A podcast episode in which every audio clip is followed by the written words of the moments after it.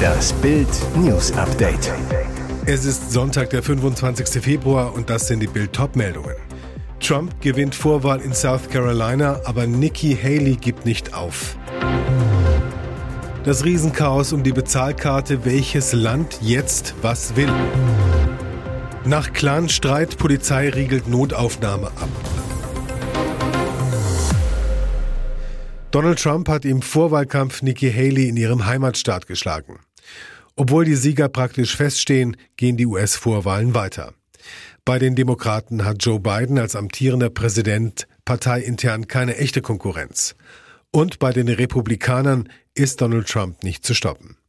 Trumps letzte verbliebene Rivalin, Ex-UN-Botschafterin Nikki Haley, kämpft jedoch verbissen weiter. Ob Ausdauer oder Sturheit, sie wolle es bei den Primaries, den Vorwahlen in ihrem Heimatstaat South Carolina in der Nacht auf Sonntag nochmal wissen und verlor.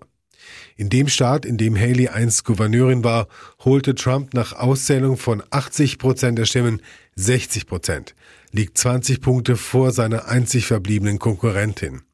Es ist sogar ein größerer Sieg, als wir angenommen hatten, feierte Trump sich.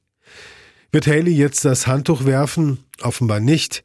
In einer Rede an ihre Unterstützer gratulierte die ehemalige UN-Botschafterin Trump, betonte aber, dass er Präsident Biden nicht schlagen könne. Sie würde daher ihr Wort halten und weiter kämpfen, auch angesichts der jüngsten Niederlage. Haleys wichtigstes Argument bleibt laut Umfragen unbestritten. Sie hat bessere Chancen, Biden zu schlagen. Bis zu 16 Prozentpunkte lag sie laut einer Erhebung vor dem Demokraten. Bei Trump ist es eher Kopf an Kopf. Absolutes Chaos um die Bezahlkarte für Flüchtlinge. Die Bundesgrünen haben bei der monatelang sauber vorbereiteten bundeseinheitlichen Bezahlkarte ein Riesenchaos angerichtet.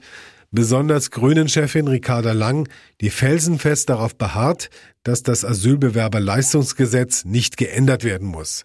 Sie will einfach machen, doch viele Länder wollen nicht ohne weiteres die Flüchtlingsstütze auf Sachleistungen per Bezahlkarte statt Bargeld umstellen, bevor nicht Rechtssicherheit über eine Gesetzesänderung beim Bund hergestellt ist.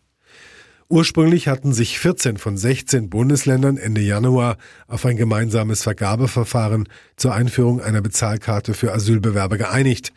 Mit der Karte soll unter anderem verhindert werden, dass Migranten Geld an Schlepper oder ihre Familie oder Freunde ins Ausland überweisen. Die Ausschreibung hat inzwischen begonnen und soll bis Sommer abgeschlossen sein. Bayern prescht vor, will mit einer eigenen Flüchtlingskarte ohne Gesetzesänderung starten. Mecklenburg-Vorpommern wartet auch nicht auf den Bund, geht mit einer eigenen Bezahlkarte den Sonderweg und startet eine eigene Ausschreibung. Hamburg hat die Karte bereits eingeführt als Pilotprojekt. Baden-Württemberg dagegen hat Bedenken, will die Bezahlkarte nicht einführen, solange keine Rechtssicherheit herrscht. Auch andere Länder wollen abwarten, etwa Sachsen-Anhalt, Nordrhein-Westfalen, Sachsen, Hessen und Niedersachsen. Blutige Auseinandersetzung zwischen zwei Clans in Berlin-Kreuzberg am Samstagabend. Die vorläufige Bilanz mindestens drei Schwerverletzte und ein massiver Polizeieinsatz.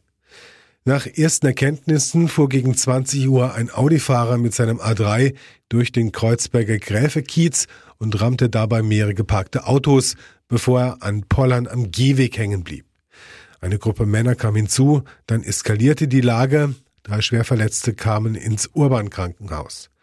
Dort musste die Polizei mit einem Großaufgebot anrücken, mit Maschinenpistolen sicherten sie die Notaufnahme ab, die in der Folge stundenlang gesperrt werden musste. Normale Notfälle mussten in umliegende Kliniken gebracht werden. Die genauen Hintergründe des blutigen Streits sind bisher noch unklar.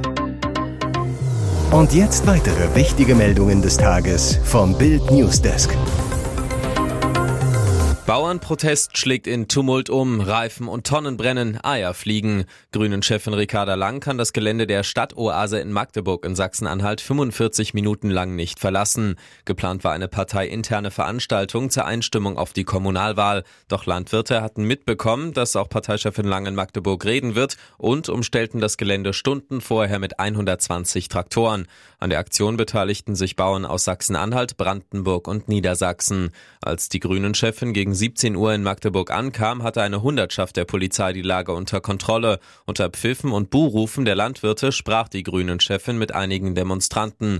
Nach der Veranstaltung schlägt die Stimmung dann um. Als Lang zwei Stunden später zurück nach Berlin fahren wollte, blockierten Landwirte die Ausfahrt, setzten entlang der Schönebecker Straße Reifen und Tonnen in Brand, warfen mit Eiern. Langs Mercedes konnte das Gelände nicht wie geplant verlassen. Das Tor blieb aus Sicherheitsgründen verschlossen. Die Polizei musste Verstärkung anfordern. Über dem Areal kreiste ein Hubschrauber. Erst nach 45 Minuten gelang es der Polizei, die Blockade zu beenden. Ricarda Lang konnte Magdeburg wieder verlassen, beschützt von einem starken Polizeiaufgebot. Trotz der Tumulte steht die Grünen-Chefin zu ihrem zu Beginn gegebenen Wort, das Gespräch mit den Landwirten in Ruhe fortzusetzen.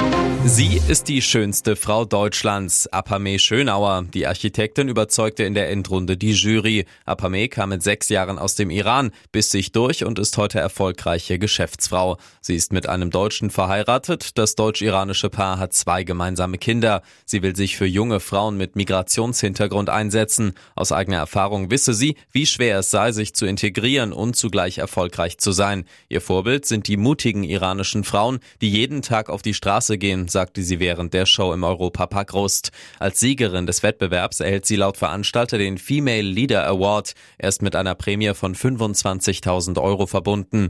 Die bisherige Altersgrenze von 39 Jahren galt für die laufende Staffel nicht mehr. Es bewarben sich diesmal laut Veranstalter rund 15.000 Frauen.